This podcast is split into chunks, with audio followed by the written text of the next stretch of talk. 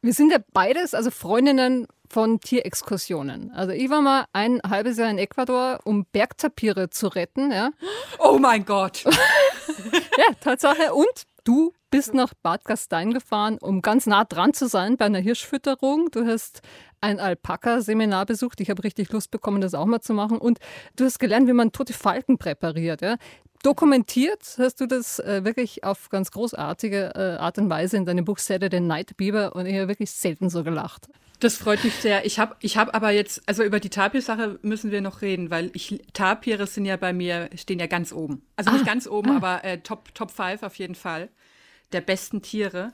Und äh, also ich habe auch eine sehr große Tapir-Neigung. Gibt es bei dir noch so einen unerfüllten Traum an Tierbegegnungen?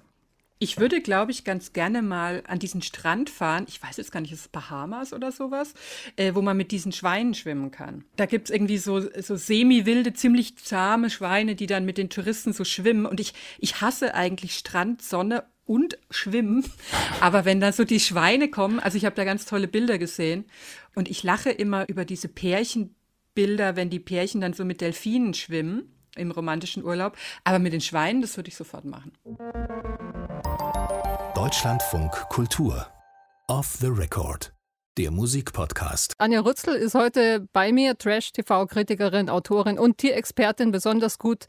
Kennt sie sich aus mit Hunden? Sie hat nämlich selbst einen und postet den auch äh, ganz gerne bei Insta, wie er zum Beispiel mit ganz großem Genuss auf einem Gänsehals kaut.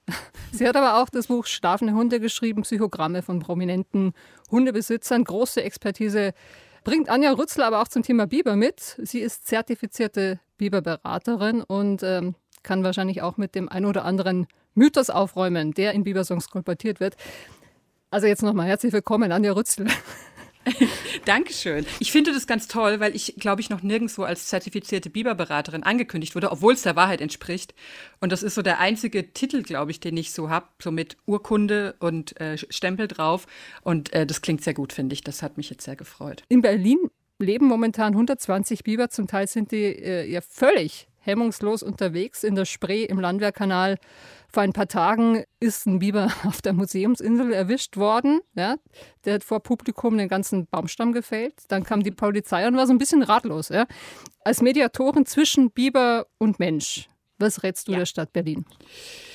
Ich bin so hin und her gerissen, weil auf der einen Seite bin ich über jeden Tag beleidigt, wo nicht das Telefon klingelt und tatsächlich die Stadt anruft und sagt, Hilfe, Sie sind doch Biberberaterin. Kommen Sie, schlichten Sie, reden Sie dem Tiergut zu, fangen Sie es ein, schaffen Sie es weg.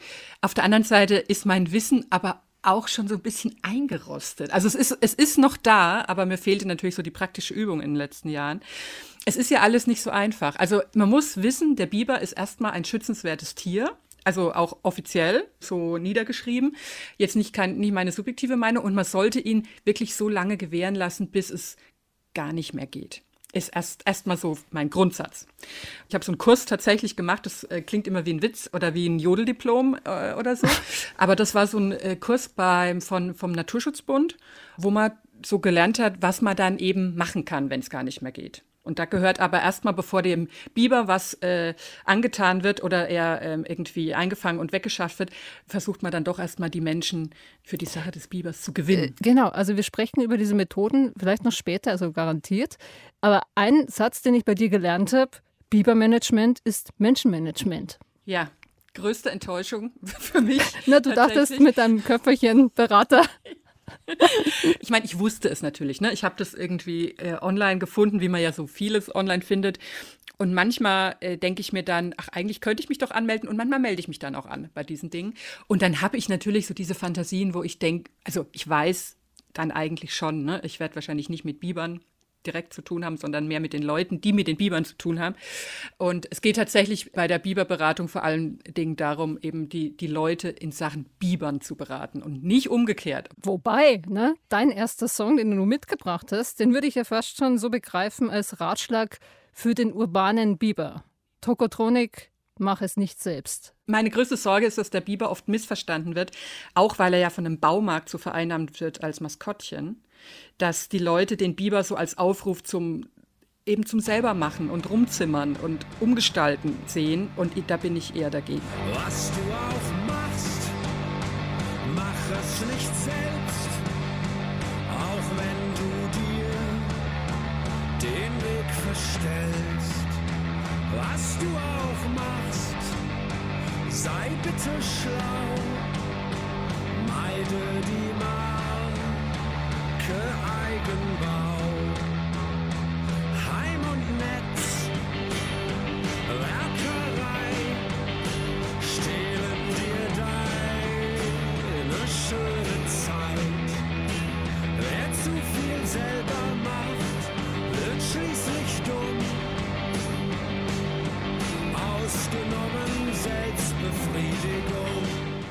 So oft bei Tokotronik-Songs äh, geht es auch im Song Mach es nicht selbst um die Gestaltung von Lebenszeit. Heimwerken ist für Tokotronik eher keine Option.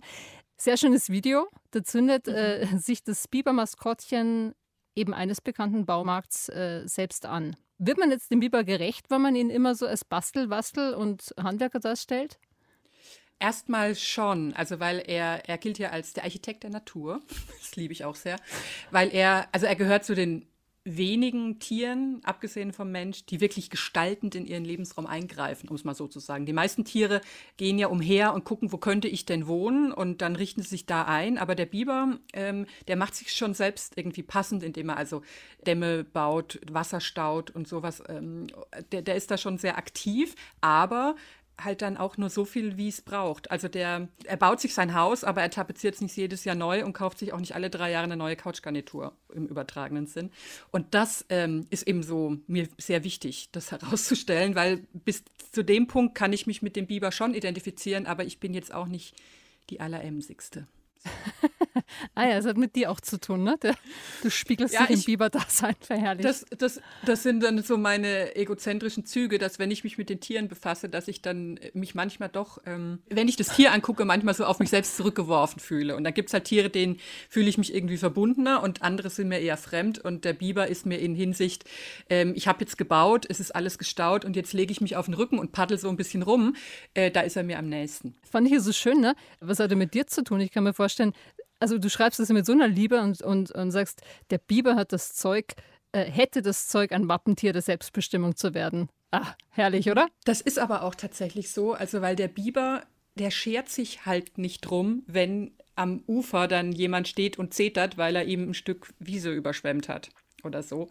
Und äh, der Biber kommt ja quasi in Landschaften, die der Mensch ja, versachlicht hat oder halt begradigt hat, sodass es halt den menschlichen und wirtschaftlichen Interessen passt. Und dann sagt der Biber, okay, aber anders wäre eigentlich auch schön. Und dann macht er, macht er es besser. Und das finde ich eigentlich gut. Also im Idealfall wäre es ja so, dass man, wenn man auf starre Strukturen äh, stößt, dass man dann sagt, okay, ähm, aber ich finde mich damit jetzt nicht ab. Und ich gucke, wie ich das alles ein bisschen äh, schöner machen kann. Ja, Natürlich hehre Wünsche. Also ich will nicht sagen, dass ich da immer die Nerven dazu habe. Aber das wäre so äh, mein Ideal, was ich mir so vorstellen wollte. Dass ich dann nicht irgendwie, äh, ich werde halt schnell wütend dann, wenn ich auf so ähm, Strukturen stoße, die mir eigentlich nicht behagen oder wo ich denke, Mensch, das äh, ginge doch auch anders und besser. Aber idealerweise wäre ich dann wie der Biber. gibt schlechtere Tiere, finde ich, mit denen man sich so Ja. gemein macht. Ja. Und hat ja fast schon was Revolutionäres auch manchmal, ne? Also dieses ähm, na, sich dagegen stellen. Ähm. Doch, doch, er steht ja. für sich Also- ein, der Biber. Für den Biber ist auch keine Aufgabe zu groß. Wenn man jetzt so einen Biber anguckt, der ist zwar größer, als man so gemeinhin sich das denkt. Ich glaube, viele Leute, die noch nie einen Biber gesehen haben, sind dann doch überrascht, wenn sie mal ein ausgewachsenes Exemplar sehen. Ähm, aber dass der dann sagt, okay, meine Zähne sind jetzt überschaubar groß, aber den Baum, den mache ich platt. Jetzt haben wir die ganzen Positivzuschreibungen, ne? Gerade in der Werbung, ne? Dieses äh, fleißige, die Zähne hast du angesprochen, ne? Und äh, trotzdem kommt er in Filmen zum Beispiel immer echt extrem schlecht weg, der Biber. Ne? Gibt mehrere Filme über und mit Bibern. Kennst du Der Biber mit Judy Forster und Mel Gibson? Du hast mich gerade bei einer schlimmen Wissenslücke ertappt. Der Biber im Film ist, ist so, ist, wär, das wäre zum Beispiel so ein Proseminar, Proseminar, das ich früher sofort belegt hätte, wenn ich das gesehen hätte im Vorlesungsverzeichnis. Aber da äh, bin ich ein bisschen blank. Aber wir bringen es jetzt zusammen. Pass auf, jetzt machen wir so Sehr eine gut. kleine kulturwissenschaftliche Analyse. Weil zum Beispiel bei Judy Forster und Mel Gibson, die spielen in The Beaver ein Ehepaar. Mel Gibson ist hochgradig depressiv, mag sich nicht mehr mit seiner Familie auseinandersetzen, er versucht sich umzubringen, das klappt nicht und irgendwann zieht er so eine Biberhandpuppe aus der Mülltonne. Oh, ja, genau, scary, ne? Und mit der fängt er an zu sprechen. Und, ja, und über diese Puppe schafft es erstmal wieder so mit seiner Frau und mit seinen Söhnen in Kontakt zu gehen, mit denen zu sprechen. Äh, leider der kleine Nachteil, er wird halt völlig schizophren, ja. Und irgendwann hat der Biber voll die Macht über Mel Gibson. Ja, und Das dann- klingt absolut schrecklich. Ja, f- absolut fürchterlich. Ja, ja, das, das kriegt dann irgendwann sowas von Chucky die Mörderpuppe. Ja. so. ähm, warum taugt so ein Biber gut als Projektion für Horror? Ich glaube, es ist tatsächlich dann schon auch die Zähne. Als niedliches Werbetier, sowohl beim Baumarkt als auch bei der Zahnpasta, sieht es ja irgendwie alles noch ganz putzig aus, ne? Auch so, wie so, so ein bisschen ha- häschenhaft. Ja, wenn die weiß wenn sind. das- ja. Genau, aber wenn man die in echt sieht, dann sind die halt auch manchmal so ein bisschen schief und auch nicht so strahlend weiß. Und ähm, das sieht dann schon, kann auch fies aussehen. Ich finde, so ein Biber hat, hätte schon echt so auch das Zeug in so einem richtig schäbigen B-Movie-Horrorfilm, der den Leuten dann so an den Hals springt oder so. ja, gibt's ja. Der Zombieber. Davon habe ich immerhin gehört. Stimmt, Genau, davon habe ich der, immerhin der bei gehört. mir tatsächlich ein Trauma hinterlassen hat. Ja? Also ein absoluter Zombie-Klassiker. Ja? Und Aber äh, für sowas, sowas gucke ich auch echt nicht so gerne, weil ich bin dann auch anfällig. Ich träume dann auch von sowas. Ja. Und, ähm, und ich habe die Tiere ja in meiner Träumerle-Welt gerne so als. Also meine Mutter musste mir früher immer, wenn ich ein Stofftier neu bekommen habe, musste die dem den Mund so grinsend sticken. Weil ich immer wollte, dass alle Tiere lieb und nett sind. Und so ist es halt immer noch ein bisschen geblieben. Also ich gucke nicht gern Filme, wo Tiere zu Schaden kommen und wo Tiere äh, in Anführungszeichen böse sind. tatsächlich, das, was du ansprichst, mir geht's genauso. Ja? Also mir ging's tatsächlich, und das ist wirklich kein Witz, mir ging's bei dem Film Zombiever, frag mich nicht, warum ich mir den angesehen habe, ähm, aber da ging's mir wirklich so, da fahren ein paar College-Schüler raus übers Wochenende in so eine Waldhütte. Äh, schön am Fluss gelegen, ja, neben, neben einem Biberbau. Die Biber, die zerstören die Telefonleitungen, die beißen den Fuß von einem der Jungs ab, der da hinkommt, die fressen den Jack Russell Terrier, für dich jetzt wahrscheinlich ganz schlimm, ne? Äh, ja, ja, und, und die, die hängen mit ihren äh, Zombie-Augen dann so ein bisschen in der Badewanne ab, ne? Aber tatsächlich, also bei mir war das so, ich hatte dann da wirklich Albträume. So wie du es auch beschreibst. Ne? Und Ja. mein erster Song hat tatsächlich, darum hänge ich so an diesem Film fest, weil mein erster Song hat äh, mit diesem Film zu tun. Es ist nämlich der Titelsong vom Zombiever. Klingt so. Zombievers,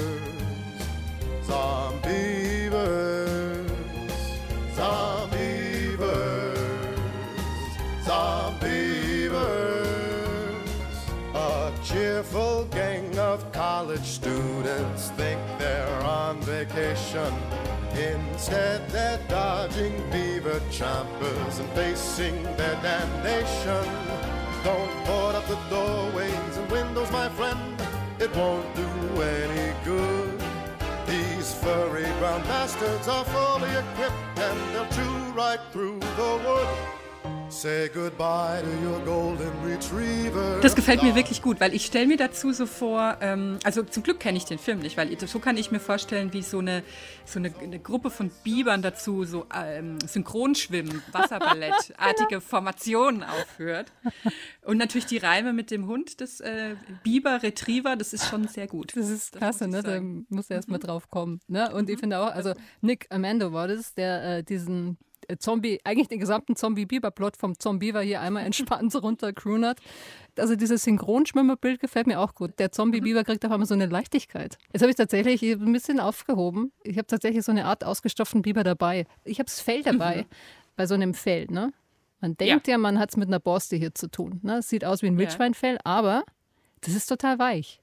Du kennst es, ne? Ja, der Biber hat, ich glaube, nur der Fischotter hat noch ein dichteres Fell. Ich glaube, der Fischotter war es. Ich bin mir nicht mehr ganz sicher. Der Biber hat auf jeden Fall das zweitdichteste Fell im Tierreich. Das war natürlich auch Teil der Biberberaterausbildung, dass wir so ganz viel Biberteile angefasst haben. Ich glaube, es wäre auch mal gut, um jetzt, wahrscheinlich kriegen wir hier gleich den absoluten Peter-Shitstorm, ja, aber um dem vorzubeugen. Also ich muss auch nochmal deutlich an der Stelle sagen, der Einzige, der einen Biber braucht, ist der Biber. Natürlich soll man keine Tiere töten und äh, sich eine Pelzmütze draus machen. Nein, also das ist, äh, bin ich auch strikt dagegen auf Ja. jeden Fall. Aber tatsächlich, ne, man darf ja Biber nicht so einfach schießen. Das ist tatsächlich verboten, also Ja. eben wegen dieser besonderen Schutzbedürftigkeit, aber kommt natürlich äh, vor. Also das ist tatsächlich auch so ein bisschen die Idee hinter dem Biberberater, dass man die, bevor jetzt der, ich sag mal, der Landwirt, dem der Biber äh, das Maisfeld äh, abgeräumt hat oder dessen Felder überflutet hat, weil er eben äh, irgendwo einen Bach gestaut hat, bevor der mit der Schippe loszieht und dem versucht dann überzubraten, dass man dann erklärt, wieso das eigentlich für uns alle gut ist am Ende. Ich versuche verzweifelt, äh, eine Brücke zu finden zu deinem nächsten Song, ne? Ähm, Tierliebe. nee, du bist eine ganz äh, tierliebe Person. Ne? Das äh, merkt man auch an dem Song, den du als nächstes mitgebracht hast. Der kommt vom Blumfeld. und äh, tatsächlich, der hat nichts konkret mit Bibern zu tun, aber irgendwie auch doch, weil ich kann mir den Song total gut vorstellen an so einem Nabu-Stand. Ne? Pro Biber, Voll. pro Bienen, pro Fledermäuse. Also, wenn ich mal einen aufbaue, dann, dann läuft der richtig laut. Nimm das Pferdchen, das den Wagen lenkt, oder die Biene, die uns Honig schenkt, Kühe und Schafe und den Hund bei uns zu Haus. Von Tieren, wie sie jeder kennt. Sie leben um uns, doch sie sind uns fremd.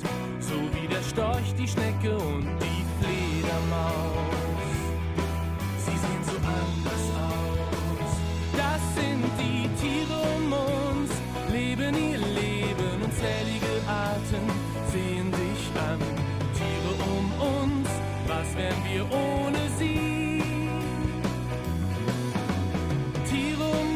Auf dem blauen Planeten leben in ihrer eigenen Welt.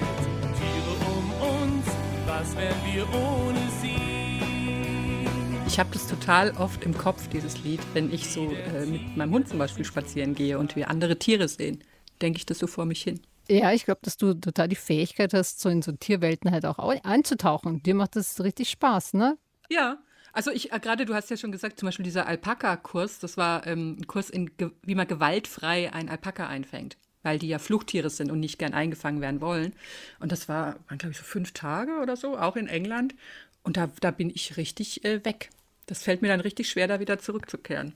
Ich will dann immer, wenn ich diese Kurse mache, das ist das Problem, dass ich sofort dann dieses Tier, von dem ich was gelernt habe, will es dann sofort besitzen, um das quasi jeden Tag zu Hause weiterzumachen. Aber ich kann hier halt mitten in Berlin leider weder Alpakas noch Hühner halten. Ja, man fragt sich bei dir sowieso, warum du nicht auf dem brandenburgischen Land irgendwo lebst, mit in so einer Alpaka-Farm. Äh, Also Ja. nirgendwo besser könnte ich mir vorstellen, dass du lebst eigentlich. Das frage ich mich zunehmend auch. Ich bin leider so ein bisschen spät dran, weil, ähm, also ich bin eigentlich mit der Idee so acht Jahre zu spät dran. Und ich glaube, vor acht Jahren gab es noch durchaus äh, genau solche Domizile, wie ich gern hätte, gar nicht so weit noch von Berlin weg, also nicht in der Komplettpampa, aber da sitzen jetzt ja schon die ganzen anderen Ja, die, Leute.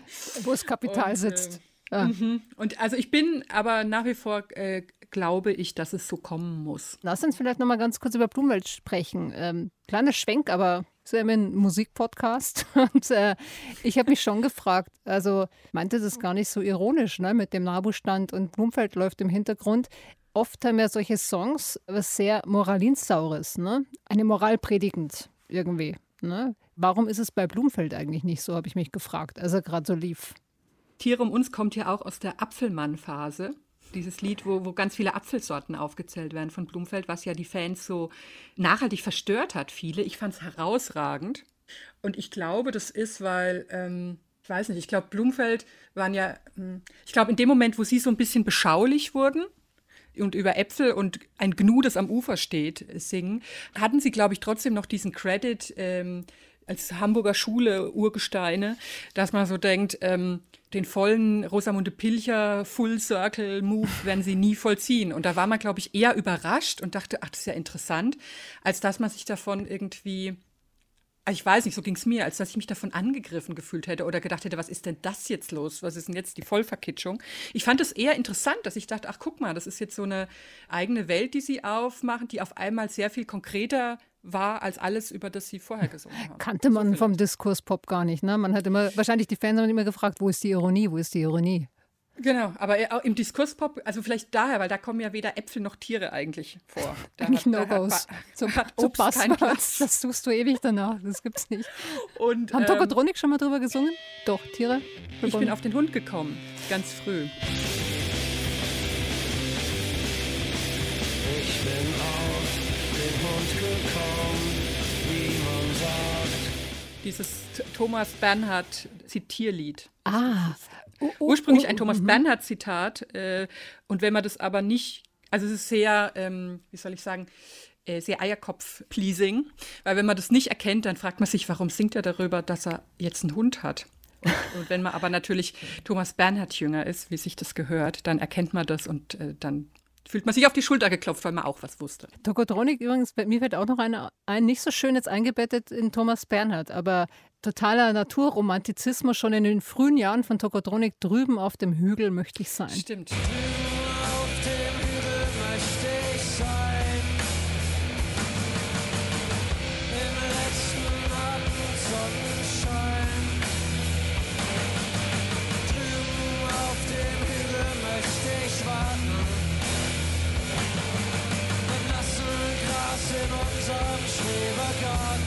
Ja, das ist jetzt lustig, dass sich das so äh, wirklich fast schon zufällig jetzt so geballt hat, dass ich ähm, zweimal Hamburger Schule mitgebracht habe, weil also früher war ich da, das war voll mein Ding und das hat sich jetzt so ein bisschen zwar gelegt, aber jetzt bei den Tiersachen hat sich es irgendwie für mich gerade jetzt sehr angeboten. Ich war überrascht, dass das so aus einer Stoßrichtung kommt, aber hinter beidem steckte doch eine andere Geschichte und eine andere Herangehensweise. Ich wollte mit dir nochmal so auf deinen Erfahrungskosmos schauen. Ich habe ja erzählt, ne? ich war in Ecuador, um Bergtapiere mhm. aufzuspüren. Das habe ich irgendwann nach dem Abi gemacht. Da habe ich mal so zwei, drei Jahre pausiert. Und ne, also ich habe da so mitgemacht in dem Projekt und dann sollten die eingefangen werden mit so Fangnetzen und in ein stärker bewaldetes Gebiet gebracht werden, ne, wo dann so eine neue Population aufgebaut mhm. werden hätte sollen. Ja. Und um das zu machen, ähm, habe ich damals am Lehrstuhl für Zoologie in Erlangen einen Tierbeobachtungskurs gemacht und das eine Woche lang im Nürnberger Zoo vorm Kängurugehege. Ne? Oh, wie und, toll. Und da sehe ich ja auch bei uns wieder Überschneidungen. Äh, du hast ja mhm. ähnliche Erfahrungen gemacht im Stuttgarter Zoo. Genau. Nur mit dem Ameisenbär und nicht mit äh, Kängurus. Und was hat dich äh, am meisten erstaunt am Ameisenbär? Damals war ich in Stuttgart ähm, äh, bei der Sonntagszeitung und da haben wir halt schnell festgestellt, dass Tiere immer gut ankommen. Also bei den Lesern. Und dann äh, wurde da im Stuttgarter Zoo in der Wilhelma wurde ein Ameisenbär geboren und wir haben die Pressemitteilung bekommen und so ein Ameisenbärenbaby ist das absurdeste Tier überhaupt. Man glaubt gar nicht, dass das ein echtes lebendiges Tier ist. Sieht komplett absurd aus. Und dann dachten wir, ach, dann begleiten wir das einfach so, äh, wie es so aufwächst. Und ich gehe da alle zwei Wochen hin und was es so für Fortschritte macht. Eine Homestory praktisch. Genau, aufdringlich äh, kam ich immer rum. Und das, äh, über, die überraschendste Lektion war, dass so ein Ameisenbär, also jetzt nicht nur die Babys, sondern auch die Erwachsenen, eigentlich nichts machen. Deswegen bin ich dem Ameisenbär noch näher als dem Biber. Die graben sich eine Kuhle, dann oft auch quasi so weit weg, dass der äh, Besucher den gar nicht unbedingt sieht, und dann legen sie sich rein. So, fertig. Und sonst passierte dann nicht so viel. Und deswegen musste ich mir dann immer so ein bisschen ausdenken, was, was wohl der sich gerade so denkt und so. Und es hat mir riesen Spaß gemacht und ich fand es ganz, ganz toll. Der hieß Ernst Einer, der Ameisenbär, äh, weil sein Pfleger hieß so. Die haben die mhm. äh, Ameisenbären-Babys äh, immer nach den Pflegern benannt.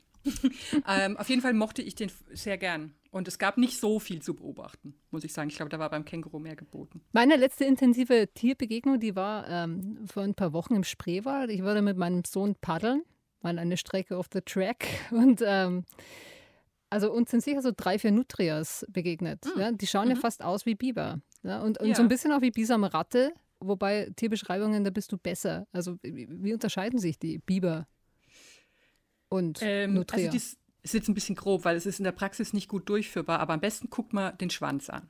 So. Und der Schwanz vom Biber ist ja charakteristisch platt. Also als hätte man mit, dem, mit der Pizza, mit dem Nudelholz so drüber gewalzt und Pizza ausgerollt. So. Also platt. Bei der Bisamratte ist er einfach halt wie eine Ratte so ist, also eher mehr ähm, rundlich sozusagen, also, mhm. also der, der, der, Durchschnitt. Und, äh, Zylinderförmig. Äh, genau, und, und, und Nutria hat halt auch so ein, im Querschnitt wäre es äh, ein Dreieck. Also am Schwanz kann man es am besten erkennen, wenn man unsicher ist. Und der Biber ist aber halt auch das massigste Tier. Ich habe jetzt noch einen Biber-Song dabei, einer, den ich wahnsinnig gerne mit meinem Sohn höre. Und ähm, ich bin mir aber gleichzeitig auch sicher, dass der wahnsinnig gut auf äh, Landjugendpartys ankommt.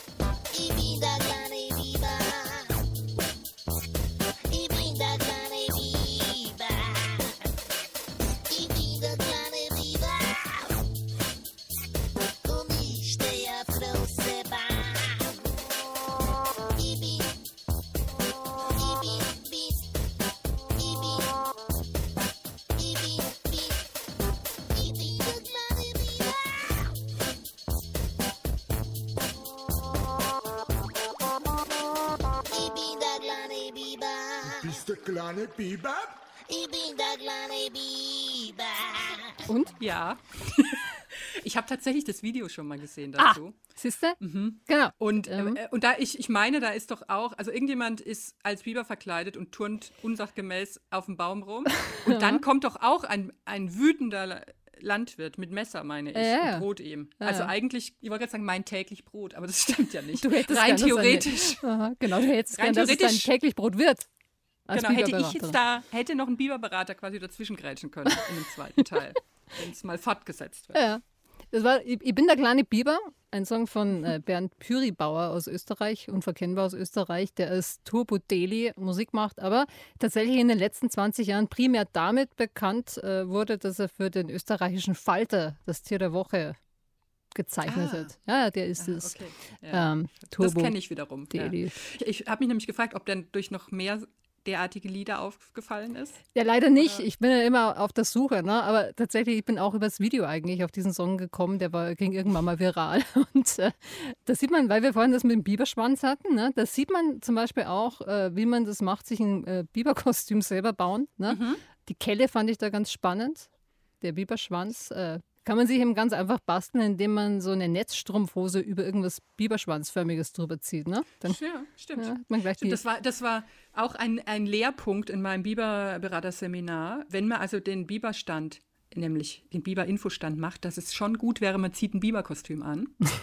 Und da meinten die so, ja, also wenn man es geschickt anstellt, dann leiht einem wirklich auch der Baumarkt, besagt der Baumarkt. Manchmal, äh, je, nach, äh, je nachdem, wie verständig der Marktleiter ist, kann man sich da wohl so ein äh, Maskottchenkostüm ausleihen oder halt, man bastelt es sich selbst. Also ich persönlich würde mich da eher auch in so einem räudig selbst mit der Heißklebepistole zusammengeschusterten, naja, ja. Und immer die Zähne schön weiß machen. genau, genau. Anja, es war mir eine große Freude. Bieber-Songs sind ein völlig unterschätztes Genre in der Popmusik. Absolut. Das, ja, das haben wir heute gelernt. Auch, dass du was von deinem Fach als Bieberberaterin verstehst. Ja. Danke für deinen Besuch. Sehr gerne, sehr gerne. Eine große Freude. Ich habe jetzt äh, akuten Tapir-Neid und äh, muss da mal forschen, ob es solche Angebote, wie du gemacht hast, vielleicht noch in Zukunft auch gibt. Ich recherchiere für dich, vielleicht finde ich auch noch einen Link. Wirklich gespannt äh, bin ich jetzt, was von euch kommt. Ob ihr auch noch den einen oder anderen Song über Biber ausgrabt. Wir sind auch offen für Songs über Bisamratten und Nutrias. Off the record at deutschlandradio.de schreibt uns gerne eure Songvorschläge, gerne auch eure Erlebnisse mit Bibern. und ich habe noch einen dabei, Anja, was Französisches. Ein Song, in dem Philippe Chani den Verlust seines Bibers beklagt. Ähm, stellt sich, ja, aber es stellt sich raus, es ist eigentlich die Frau, die der Biber ist. Und am Ende droht er ihr, wenn sie nicht auf der Stelle zurückkommt, dann äh, macht er sich auf der Suche nach dem Biber, also nach ihr, mit einem geladenen Revolver. Aber schon wieder. Liebezeit. Ja, schon Ja. wieder so scary. Also ich, ich möchte den Biber gerne in seiner äh, medialen Darstellung retten. Ja, Ja. das ist mir ein großes Anliegen. Aber jetzt, Heute war ein erster Schritt dazu. Heute ein großer Schritt. Und ähm, sag deshalb ganz friedlich. Ciao, bis zum nächsten Mal. Tschüss. Castor, petit castor, avec quoi es-tu parti